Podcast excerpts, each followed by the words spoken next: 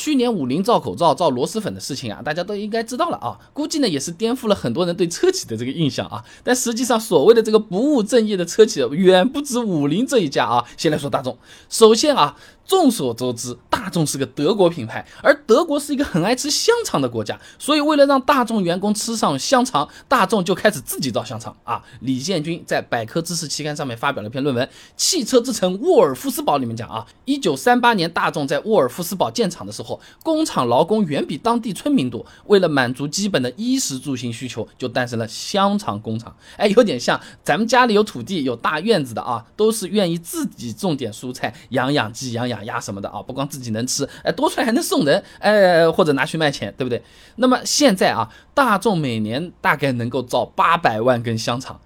八百万根什么概念啊？按照 每根二十五厘米来算的话，两千公里长，相当于北京到澳门的直线距离啊。不过很可惜啊，我上网查了一圈啊，发现大众香肠目前只有在大众工厂食堂和德国超市里面有卖，哎，中国很难买得到啊。所以想吃的话，你只能找德国朋友代购或者去德国旅游了啊。那么说完大众，再来看看大众的死对头，眉来眼去的那个丰田啊，呃，曾光等人在汽车纵横期刊上面发表的文章，呃，丰田纺织在中国发展的启示里面说啊，这一九一八年，丰田佐吉首先创办了丰田纺织，之后的丰田纺织积累的技术和资金的基础上呢，丰田佐吉的儿子丰田喜一郎创建了丰田汽车。哎，也就是说啊，表面上看丰田是车企，但其实丰田是从纺织开始做起来的，就好像你现在的兰博基尼是造车子的，对不对？但其实兰博基你以前啊是做农用机械发家的，哎，就是拖拖拖拖拖那个啊，呃，还和法拉利吵过架啊。而且啊，在丰田开始造车子之后啊，纺织的老本行也是一直在做的，它没有荒废。哎，参考丰田纺织机械官网的介绍啊，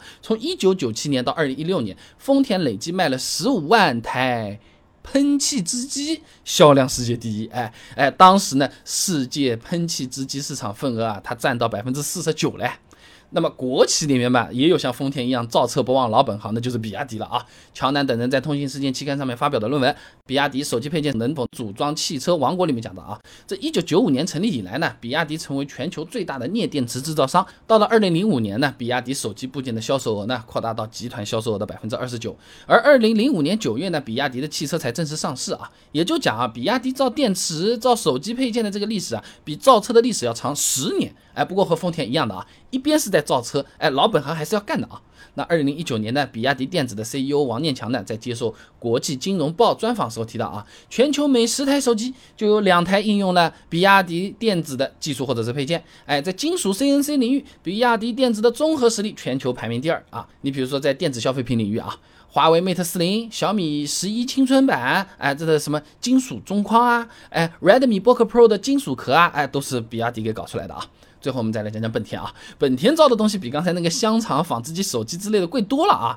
本田官网的介绍啊，本田最新的飞机啊，Honda Jet Elite S 最快能飞到七百八十二公里每小时，最高能飞到一万三千一百零六米，最远能飞两千六百六十一千米。哎，能坐一到两名机组成员和六到七名乘客。据说呢，售价在两千万到三千万人民币啊。至于本田造飞机的原因，其实也很简单的。秦唐等人在中国新时代期刊上发表了一篇论文《本田制造喷气飞机》，里面讲到啊，这本田汽车公司高级总经理东田理志说呢，航空是本田的一个重大梦想啊，本田的目标就是为人们提供便利高效的交通工具。哎，不过说造飞机容易，说说容易啊，做起来还是相当难的。哎，又是参考本田官网的资料，早在一九八六年，本田就开始了基础研究，研究了十一年之后。才在一九九七年正式启动飞机项目，再之后又过了十八年，本田完成了飞机的实验和量产的准备，最后在二零一五年才正式交付。也就是说啊，从基础研究到飞机交付啊，本田花了二十九年的时间，相当于一个人从出生到